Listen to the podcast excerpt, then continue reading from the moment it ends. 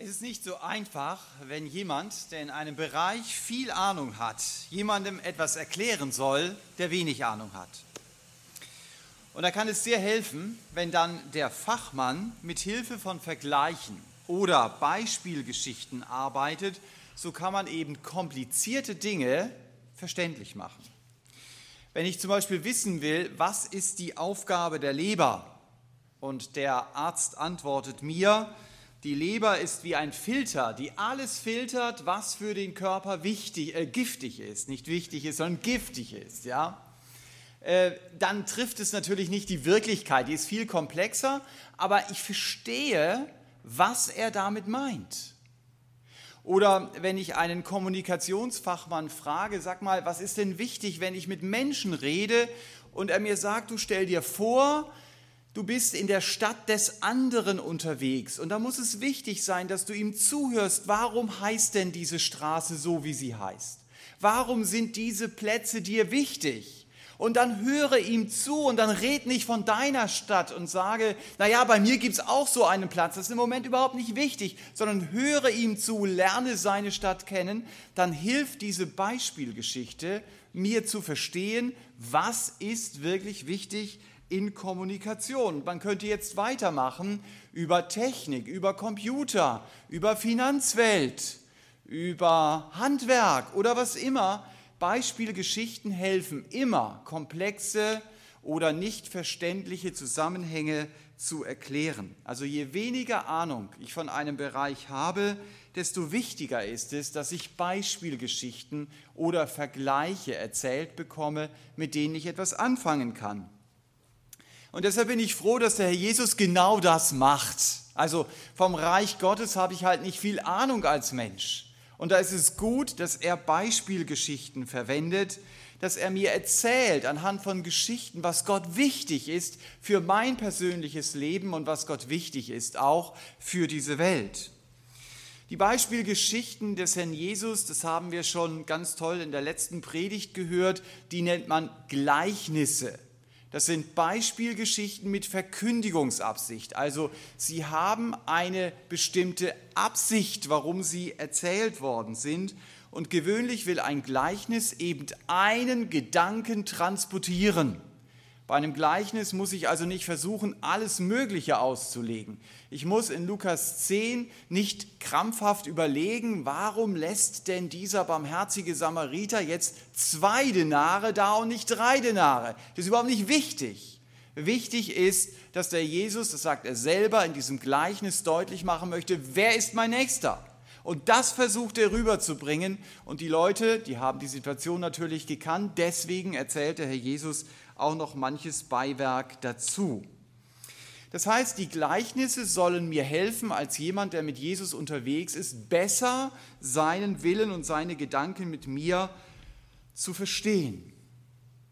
Aber eine Sache dürfen wir bei den Gleichnissen auch nicht übersehen. Davon haben wir das letzte Mal auch gehört dass wenn der Herr Jesus Gleichnisse erzählt in dem Kontext des Neuen Testamentes und der Evangelien, er dabei in der Regel noch eine andere Ansicht, äh, Absicht verfolgt. Und wir haben davon gelesen in Lukas 4, Vers 11 und 12. Da stand, das, daran könnt ihr euch wahrscheinlich erinnern, die Gleichnisse sind nicht für die gedacht, die drinnen sind, sondern für die, die draußen sind. Warum? Und das war dann ein sehr spannender Satz, damit sie nicht wahrnehmen, damit sie nicht verstehen, damit sie sich nicht bekehren und damit sie keine Vergebung bekommen. Das ist ein sehr spannender Satz, den der Herr Jesus da sagt. Das heißt, die Gleichnisse für die Leute damals sollten die Botschaft, die der Herr Jesus sagt, unverständlicher machen und nicht verständlicher. Das ist ja eigentlich, was wir mit Beispielgeschichten versuchen zu erreichen, Dinge verständlicher zu machen. Und die Frage ist natürlich, warum denn das? Ich muss euch ganz ehrlich sagen, ich habe nicht die letzte Antwort darauf, dass ich sagen kann, und genau so ist es und nicht anders.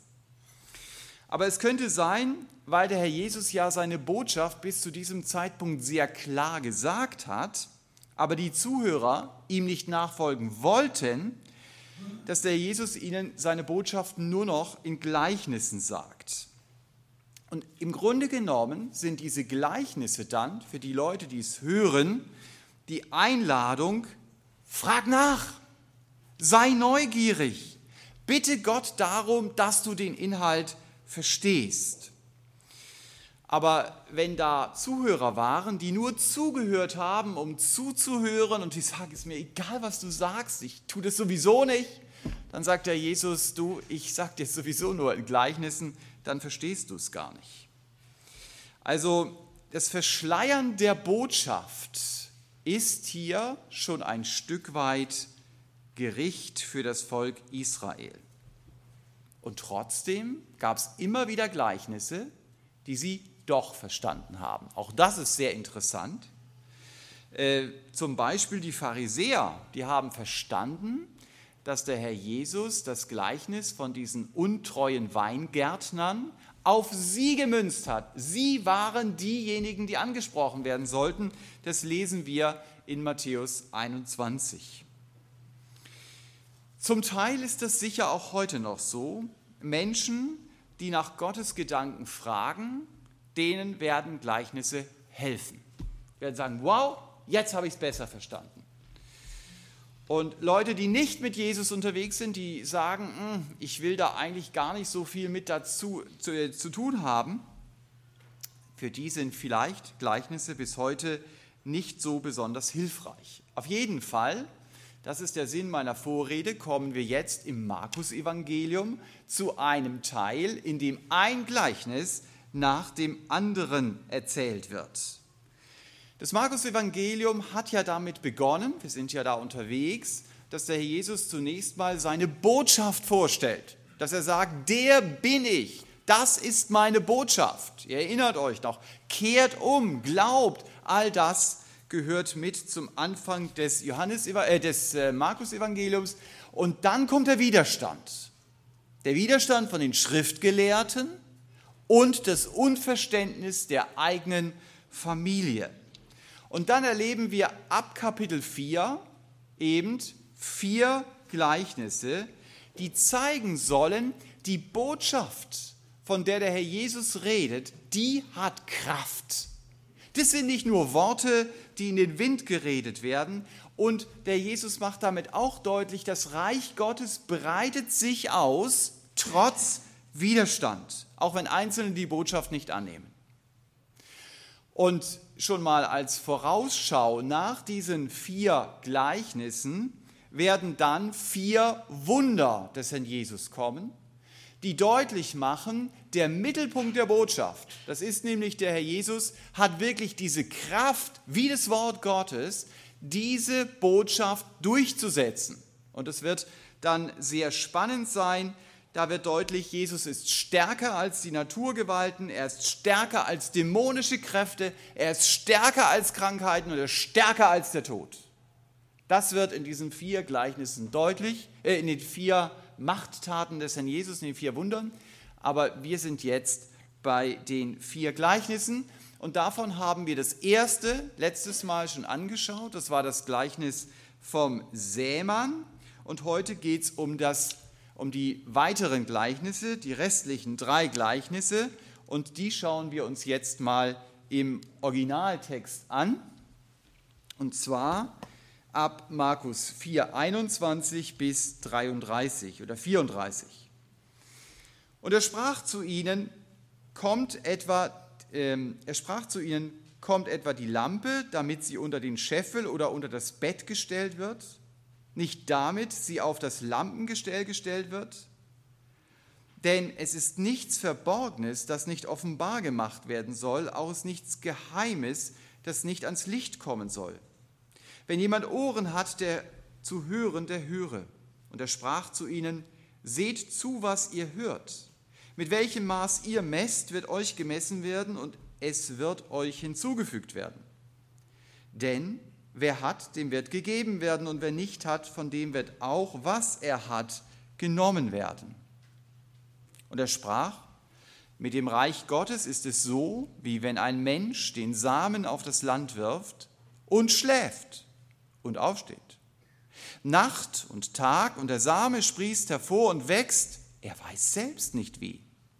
Die Erde bringt von selbst Frucht hervor, zuerst Gras, dann eine Ehre, dann vollen Weizen in der Ehre. Wenn er aber die Frucht es zulässt, so schickt er sogleich die Sichel, denn die Ernte ist da. Und er sprach, wie sollen wir das Reich Gottes vergleichen oder in welchem Gleichnis sollen wir es darstellen? Wie ein Senfkorn, das, wenn es auf die Erde gesät wird, kleiner ist als alle Arten von Samen, die auf der Erde sind.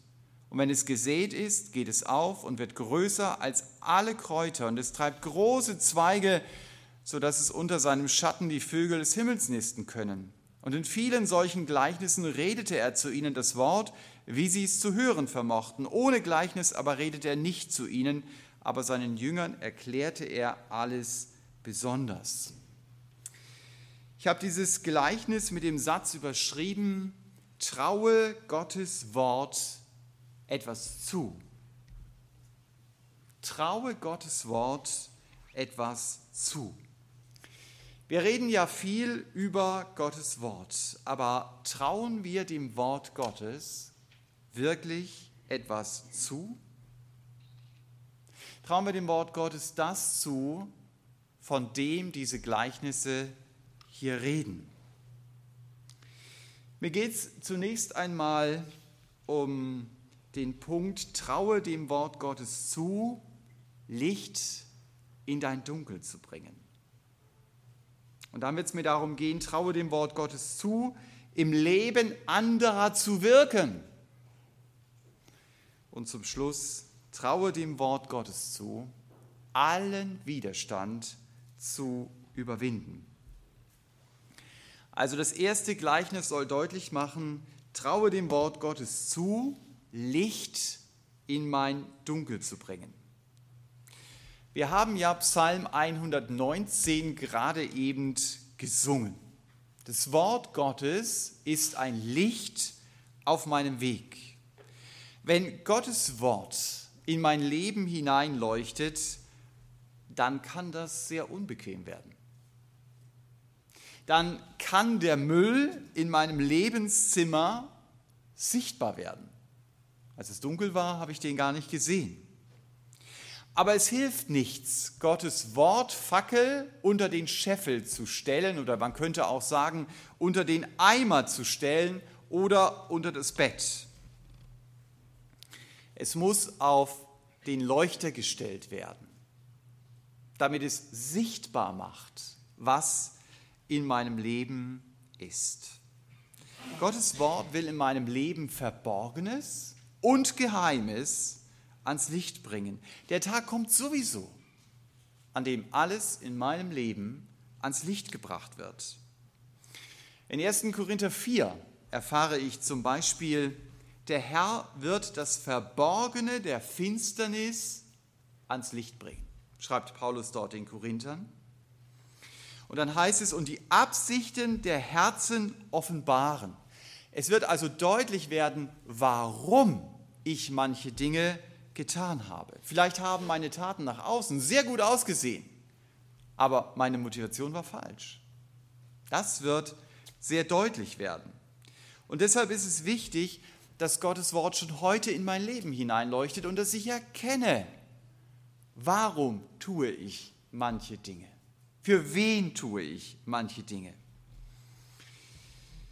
Wenn Gottes Wort mein Leben ausleuchtet, dann werde ich erleben, Bibellesen kann wehtun. Immer dann, wenn ich merke, hier müssen sich Dinge in meinem Leben ändern, aber es fällt mir so schwer, dass sich das ändern soll. Und Gott leuchtet mit seinem Wort dort hinein und er sagt mir doch, das muss sich ändern.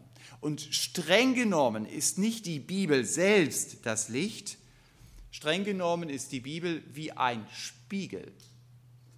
Und sie reflektiert den, der von sich gesagt hat, ich bin das Licht der Welt, nämlich der Jesus. Also wenn ich die Bibel aufschlage, dann begegne ich dem Herrn Jesus und dann höre ich seine Stimme. Der Jesus hat gesagt, meine Schafe hören meine Stimme. Also wenn ich zum Herrn Jesus gehöre, dann bin ich sein Schaf. Und dann höre ich seine Stimme. Aber nicht alles, was mein Ohr erreicht, das erreicht auch mein Herz. Aber ich kann diesen Satz nicht umdrehen. Was mein Herz erreichen soll, das kommt in der Regel über mein Ohr. Ich kann mein Herz selber nicht berühren, das muss Gott tun. Aber ich kann Gott mein Ohr geben. Das ist der erste Schritt. Und wenn Gott mein Herz erreicht, dann hat Gott in der Regel dazu mein Ohr benutzt. Und deshalb muss mein Motto sein, wie wir es auch gesungen haben, für Gottes Wort nehme ich mir Zeit, Minuten für die Ewigkeit. Meine Frau gab mir einen Tipp, eine Hörbibel parallel mitzulesen, wenn ich meine, wenn ich meine Bibel lese. Also ich finde, mache das jetzt schon ein paar Tage, dass das auf jeden Fall meine Aufmerksamkeit fördert. Entschuldigung. Da kann ich dann gleich mehrere Kapitel am Stück lesen und einen besseren Überblick bekommen. Und wenn ich das dann auch noch szenisch höre, also das heißt, verschiedene Sprecher lesen die verschiedenen Rollen, das ist wie ein Hörspiel, dann kann ich euch sagen, dass ich manches im Bibeltext entdecke, das mir vorher gar nicht so aufgefallen wäre. Also das heißt, eine Hörbibel zusammengelesen mit der Bibel hilft mir persönlich noch stärker, mir Zeit für Gottes Wort zu nehmen, genau hinzuhören, was der Herr Jesus sagt, als sein Schaf auf seine Stimme zu hören. Und ich lese die Bibel doch nicht, um einen Leseplan zu erfüllen, um irgendwas abzuhaken, sondern um meine Beziehung zum Herrn Jesus zu stärken. Also um ihn immer besser kennenzulernen. Denn als Christ soll ich doch Jesus-Experte sein. Er ist doch mein Thema dass ich, wenn ich die Bibel lese, immer mehr über ihn erfahre und dass ich immer mehr auch über ihn staune. Also der erste Schritt, bin ich jetzt noch über diesem ersten Teil des Gleichnisses, so beim ersten Gleichnis ist, nimm dir Zeit, um Jesus zuzuhören. Und dann weist der Herr Jesus mich in unserem Text darauf hin, pass auf, wie du zuhörst. Das haben wir hier gelesen denn mit welchem Maß du misst, wird dir gemessen werden. Und dann heißt es dort, denn wer hat, dem wird gegeben. Und wer nicht hat, dem wird auch noch genommen werden, was er hat. Paralleltext sagt, was er meint zu haben.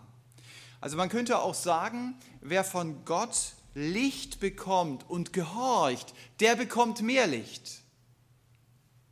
Und wer dieses Licht hat und diesem Licht nicht folgt, der macht Rückschritte. In dessen Leben wird es dunkler werden. Wenn ich Jesus ähnlicher werden möchte, dann geht es nur darüber, dass ich Gottes Wort kenne, das ist mal die Voraussetzung, und dass ich mir von ihm die Kraft schenken lasse, es zu tun, es umzusetzen in meinem Leben. Ich hörte, dass jemand auf einer säkularen Schulung als Schulungsteilnehmer zum Referenten sagte, was Sie da erzählen, das kenne ich schon alles. Das sind immer so die liebsten Schulungsteilnehmer. Äh, die Antwort des Referenten fand ich spannend. Er hat gesagt, und? Tun Sie es? Das ist nämlich spannend. Ich kann relativ viel in meinem Kopf haben, aber setze ich das um? Und das ist auch für mich die entscheidende Frage. Wie reagiere ich, wenn ich merke, hey, mein Leben passt nicht zu Gottes Vorstellungen? Dann sollte ich vielleicht so reagieren, wie Psalm 139 es mir vorlegt. Da betet jemand, erforsche mich Gott und erkenne mein Herz. Prüfe mich und erkenne meine Gedanken und sieh, ob ein Weg der Mühsal bei mir ist und leite mich auf dem ewigen Weg.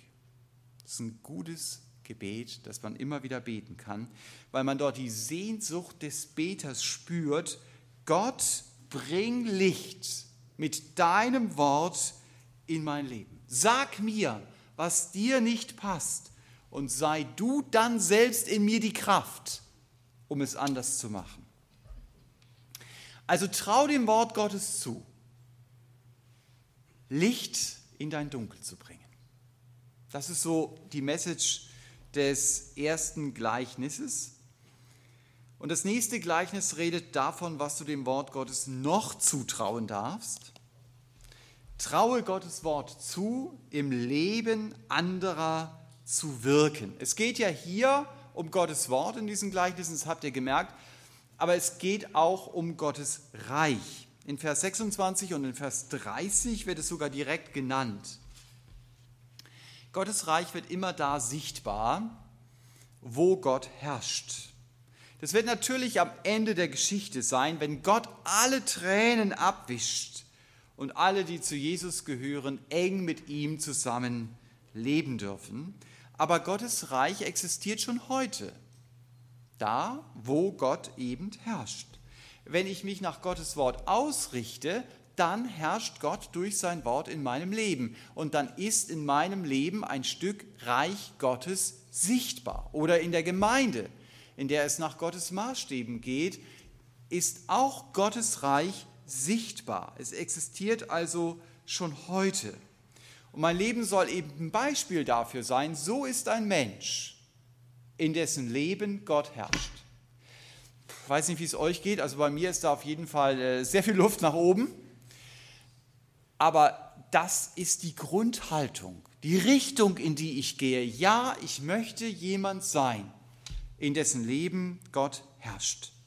Und es ist auch klar, jemand, der 40 Jahre mit Jesus unterwegs ist, der sollte logischerweise eine tiefere Hingabe an den Herrn Jesus leben als jemand, der vier Jahre unterwegs ist.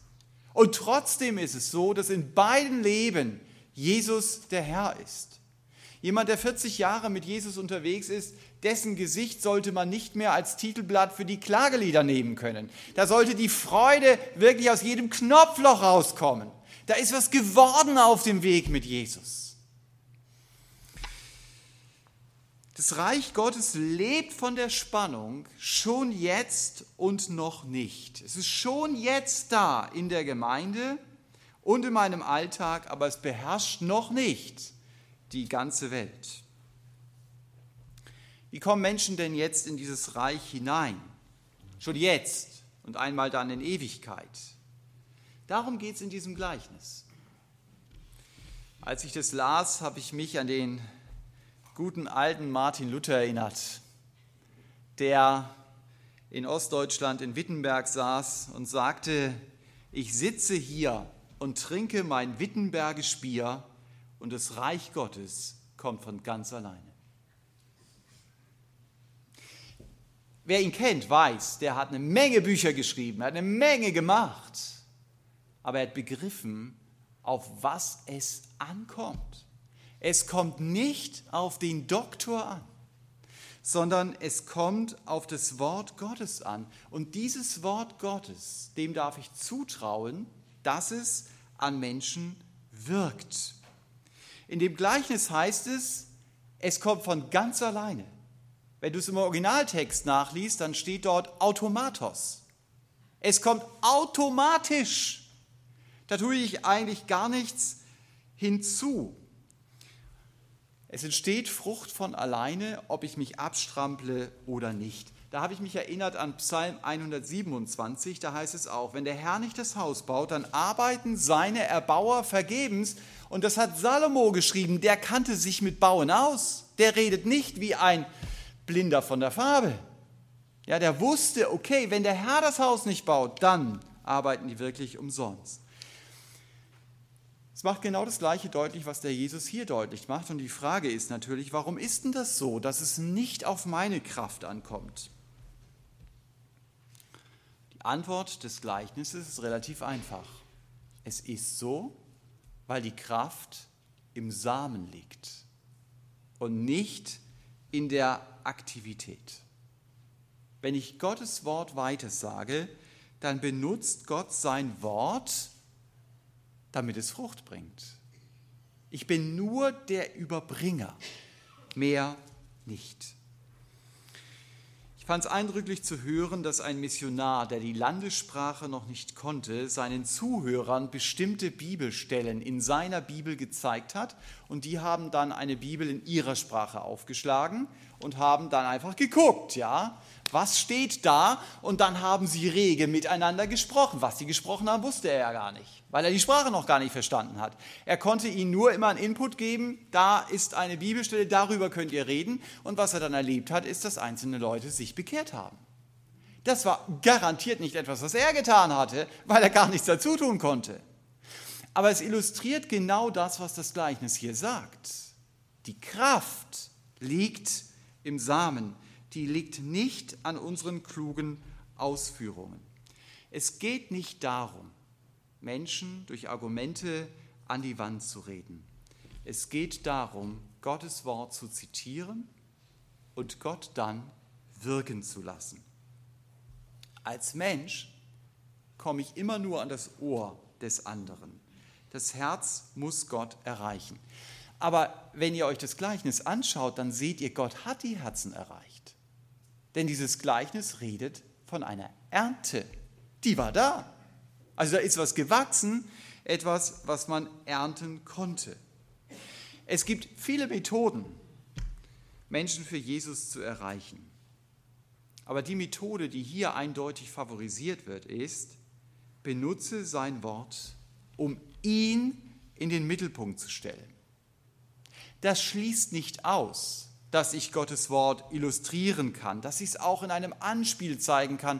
Wenn ihr zum Beispiel den Propheten Hesekiel lest, dann werdet ihr sehen, der ist ja wie so ein Multimedia-Prophet, ja, also der alles Mögliche versucht deutlich zu machen durch irgendwelche Anspiele und Vergleiche.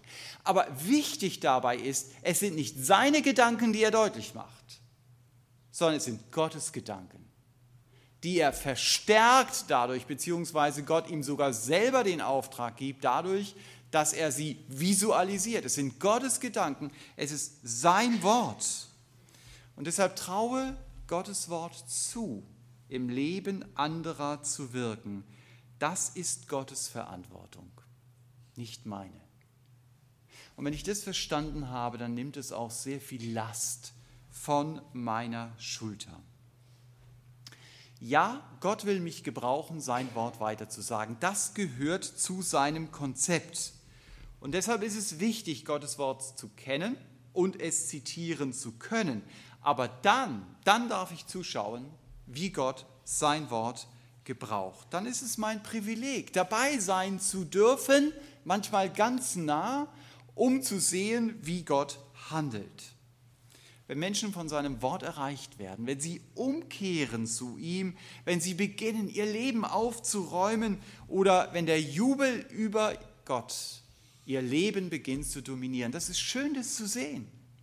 Aber es ist nicht etwas, was wir tun können, sondern das ist etwas, was Gott macht. Ich als Mensch, ich kann doch nicht mal mein eigenes Herz verändern, erst recht nicht das Herz des anderen. Das muss Gott tun.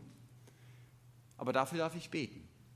Und ich darf mich dann auch darüber freuen, dass der Jesus mir in diesem Gleichnis zeigt, Gottes Wort hat diese Kraft. Und deshalb darf ich dem Wort Gottes zutrauen. Es wirkt im Leben anderer. Glaub es doch. Und damit kommen wir zum dritten Gleichnis. Traue Gottes Wort zu allen Widerstand zu überwinden. Der Jesus vergleicht das Wort Gottes hier mit einem Senfbaum, in dem die Vögel des Himmels nisten können. Also wer von euch einen kritischen Religionslehrer gehabt hat, der kennt dieses Gleichnis bestimmt mit den damit verbundenen Anfragen. Das ist ja dann richtig so staccato-mäßig, was da alles kommt. Also erstens, das Senfkorn ist nicht das kleinste, das kleinste Samenkorn, das wir auf dieser Erde haben. Zum Beispiel Orchideen sind viel kleiner. Der Senf wird nicht höher als zwei oder drei Meter, also wird auf keinen Fall so groß wie ein Baum. Und er ist auch kein Baum, wie das Parallelgleichnis es deutlich macht. Also denkst du, okay, wenn du das mal so hörst. Äh, und du fragst dich, hat der Jesus keine Ahnung von Biologie gehabt, als er das Gleichnis hier gesagt hat? Also mal so grundsätzlich. Ich gehe davon aus, als Schöpfer kennt der Herr Jesus sich besser in Bio aus als der Bibelkritiker, der dieses Gleichnis zerreißt. Und was man auch immer wieder bedenken muss, wenn man solche Gleichnisse liest, das ist keine Bio-Vorlesung. Ja, die Bibel ist keine Bio-Vorlesung, sondern der Jesus spricht mit diesen Gleichnissen in die Erlebniswelt der Zuhörer hinein. Und für sie war das Senfkorn der kleinste Same, den sie kannten. Die haben keine Orchideen angepflanzt. Und übrigens sind die Orchideen auch nur so klein, weil sie immer einen Wirt brauchen. Sie sind ein Schmarotzer sozusagen. Äh, das kann das Senfkorn ganz alleine. Es geht auch nicht darum, in diesem Gleichnis zu sagen, der Senf ist auf jeden Fall ein Baum. Aber wenn du vor einem drei Meter hohen Strauch stehst, dann wirkt das schon ein bisschen größer als du normalerweise. Und die anderen Gleichnisse reden hier auch davon, dass es, ein, dass es Kräuter sind. Es geht aber dem Herrn Jesus ganz wesentlich darum, dass die Vögel in diesen Zweigen sitzen. Also ohne jetzt groß darauf einzugehen, aber wenn du solche äh, Sachen präsentiert bekommst, dann ist es wichtig, doch mal wirklich genau hinzuschauen, stimmt das denn, was der andere da so sagt. Als ich die Vögel fokussiert habe in der Vorbereitung, da habe ich mich erinnert an Daniel 4, da haben wir ja auch einen Baum. Und da sitzen auch die Vögel in den Zweigen dieses Baumes, der Baum, von dem der König Nebukadnezar träumt. Und der Daniel legt dann dieses Gleichnis aus. Das finde ich immer spannend, wenn du etwas hast, was passt und du sagst, hey, der legt es schon mal aus, dann brauche ich es nur noch zu übernehmen. Ja, so mache ich es. Ähm, und der Daniel sagt ja, dieser Baumkönig damals zu dem Nebukadnezar, das bist du, denn deine Größe nahm zu und deine Herrschaft reichte bis an das Ende der Erde. Und genau das will der Herr Jesus hier auch sagen. Jetzt ist Gottes Wort noch klein und verachtet. Spielt in dieser Welt keine wirkliche Rolle. Wenn du regelmäßiger Tagesschau-Schauer bist, äh, wie oft kommt da das Wort Gottes vor? Hm?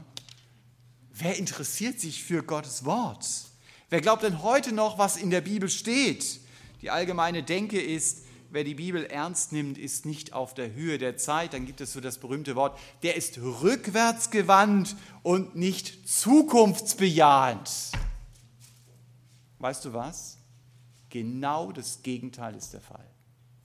Das sagt der Jesus durch dieses Gleichnis. Der Jesus beschreibt hier die Zukunft des Wortes Gottes in den leuchtendsten Farben. Er sagt, Gottes Reich kommt ganz sicher. Und es kommt so, wie es in der Bibel steht. Und wie die Vögel des Himmels in diesem Gleichnis in den Zweigen nisten, so werden die Völker Zuflucht in diesem Reich finden, wenn sie in ihrem Leben Zuflucht bei Jesus gefunden haben. Die jetzige Feindschaft gegen das Wort Gottes, das wir in unseren Breitengraden so erleben, ist nur temporär. Heilsgeschichtlich gesehen nur eine kleine Phase. Überseh das nicht. Weil du da so drin stehst, denkst du, das ist jetzt die Welt und die Wirklichkeit. Das ist sie ja um dich herum auch, aber heilsgeschichtlich eine ganz kleine Phase, wenn ich dieses Gleichnis ernst nehme und es tue ich. Gottes Wort wird allen Widerstand überwinden. Gottes Wort wird größer sein als alle Widerstandskräuter dieser Erde. Und am Ende wird es dann so sein, wie wir es mal in Jesaja 11 lesen, da heißt es, das Land ist voll von der Erkenntnis des Herrn und die Nationen werden nach Gott fragen. Können wir uns heute überhaupt noch nicht vorstellen. Aber du konntest dir auch bei Corona viele Sachen gar nicht vorstellen. Also, dass ich mir was nicht vorstellen kann, heißt doch nicht, dass das nicht wahr wird, oder? Also daran darf ich festhalten. Sie werden im Schatten des Reich Gottes Baumes Nestwärme, also Geborgenheit finden. Hier steht, sie werden nisten in diesem Baum. Vielleicht geht es dir im Moment überhaupt nicht gut oder vielleicht auch ziemlich dreckig. Dann nimm dir doch mal Zeit, über dieses Gleichnis nachzudenken, über das, was der Jesus hier sagt. Er sagt dir, du bist auf dem Weg in eine herrliche Zukunft, weil du deinen Herrn in absehbarer Zeit, früher oder später, treffen wirst. Und dieser Herr wird dann offensichtlich auch auf dieser Erde herrschen. Aber diese Erde wird dann eine neue Erde sein. Mensch, ich freue mich auf diese atemberaubende Begegnung mit Jesus. Wenn alle Schwierigkeiten hinter mir und dir liegen. Wenn er selbst deine Tränen abtrocknen wird und dein Trost sein wird. Wenn du, wie der Thomas aus der Bibel, die Wunden in der Hand des in Jesus siehst und weißt, wegen meiner Sünde hat er sein Leben gegeben. Und deshalb darf ich jetzt hier sein, in Gottes Reich.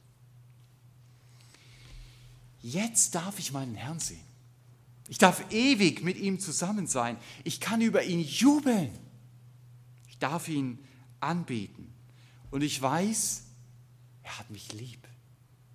Er hat mich immer geliebt, auch wenn er mir schwere Wege zugemutet hat. Und dann darf ich mit meinen Augen sehen, der Jesus ist wirklich der König in Gottes Reich. Und die Bibel sagt weiter über den Herrn Jesus, er ist Gott.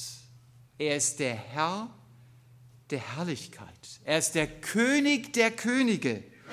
Er ist der Herr der Herren. Sie sagt, er ist würdig zu herrschen, weil er aus Liebe sein Leben gab. Sie sagt, er wurde das Lamm Gottes für mich und er konnte so zu meinem hohen Priester werden. Er konnte so zu meinem Fürsprecher werden. Er hat mich erschaffen und er hat mich erkauft. Er hat mich gerecht gemacht und er wird in Gerechtigkeit regieren. Jesus ist der große Hirte, der Fels, auf den ich vertrauen darf, der Eckstein, an dem sich alles ausrichtet. Die Bibel zeigt mir, der Jesus sitzt auf dem Thron Davids und die Herrschaft ruht auf seiner Schulter. Er ist der Erbe aller Dinge und er ist auch Immanuel, Gott mit uns, Gott mit mir. Der Jesus ist der wunderbare Ratgeber. Er ist der starke Gott, der Vater der Ewigkeit, der Fürst des Friedens, der Menschensohn aus dem Buch Daniel, der Anfang und das Ende. Die Bibel sagt das Alpha und das Omega. Aber er ist auch der Anfänger und der Vollender meines Glaubens. Er ist der mächtige Löwe aus dem Stamm Juda. Er ist der kommende Richter über die Lebenden und die Toten. Die Bibel sagt, er ist das Haupt der Gemeinde, der Trost Israels. Er ist die Auferstehung und das Leben und der helle Morgenstern. Der Jesus ist meine Hoffnung und ich könnte jetzt ellenlang weitermachen, was die Bibel über Jesus sagt. Das ist aufbauender, als wenn du die Tagesschau schaust wirklich deinen Herrn zu fokussieren und dich zu fragen, was sagt die Bibel über diesen Herrn? Und wenn ich Jesus sehen werde, dann sehe ich den, der das Wort Gottes selbst ist und der mich heute Morgen durch diese Gleichnisse motiviert hat, in seinem Wort ihm zu vertrauen und diesem Wort auch zu vertrauen. Und deshalb kann ich beten, Herr, hilf mir, deinem Wort zu vertrauen, ihm alles zuzutrauen, deinem Wort zu vertrauen, Licht in mein Dunkel zu bringen, deinem Wort zuzutrauen, im Leben anderer zu wirken und deinem Wort zuzutrauen, allen Widerstand zu überwinden. Amen.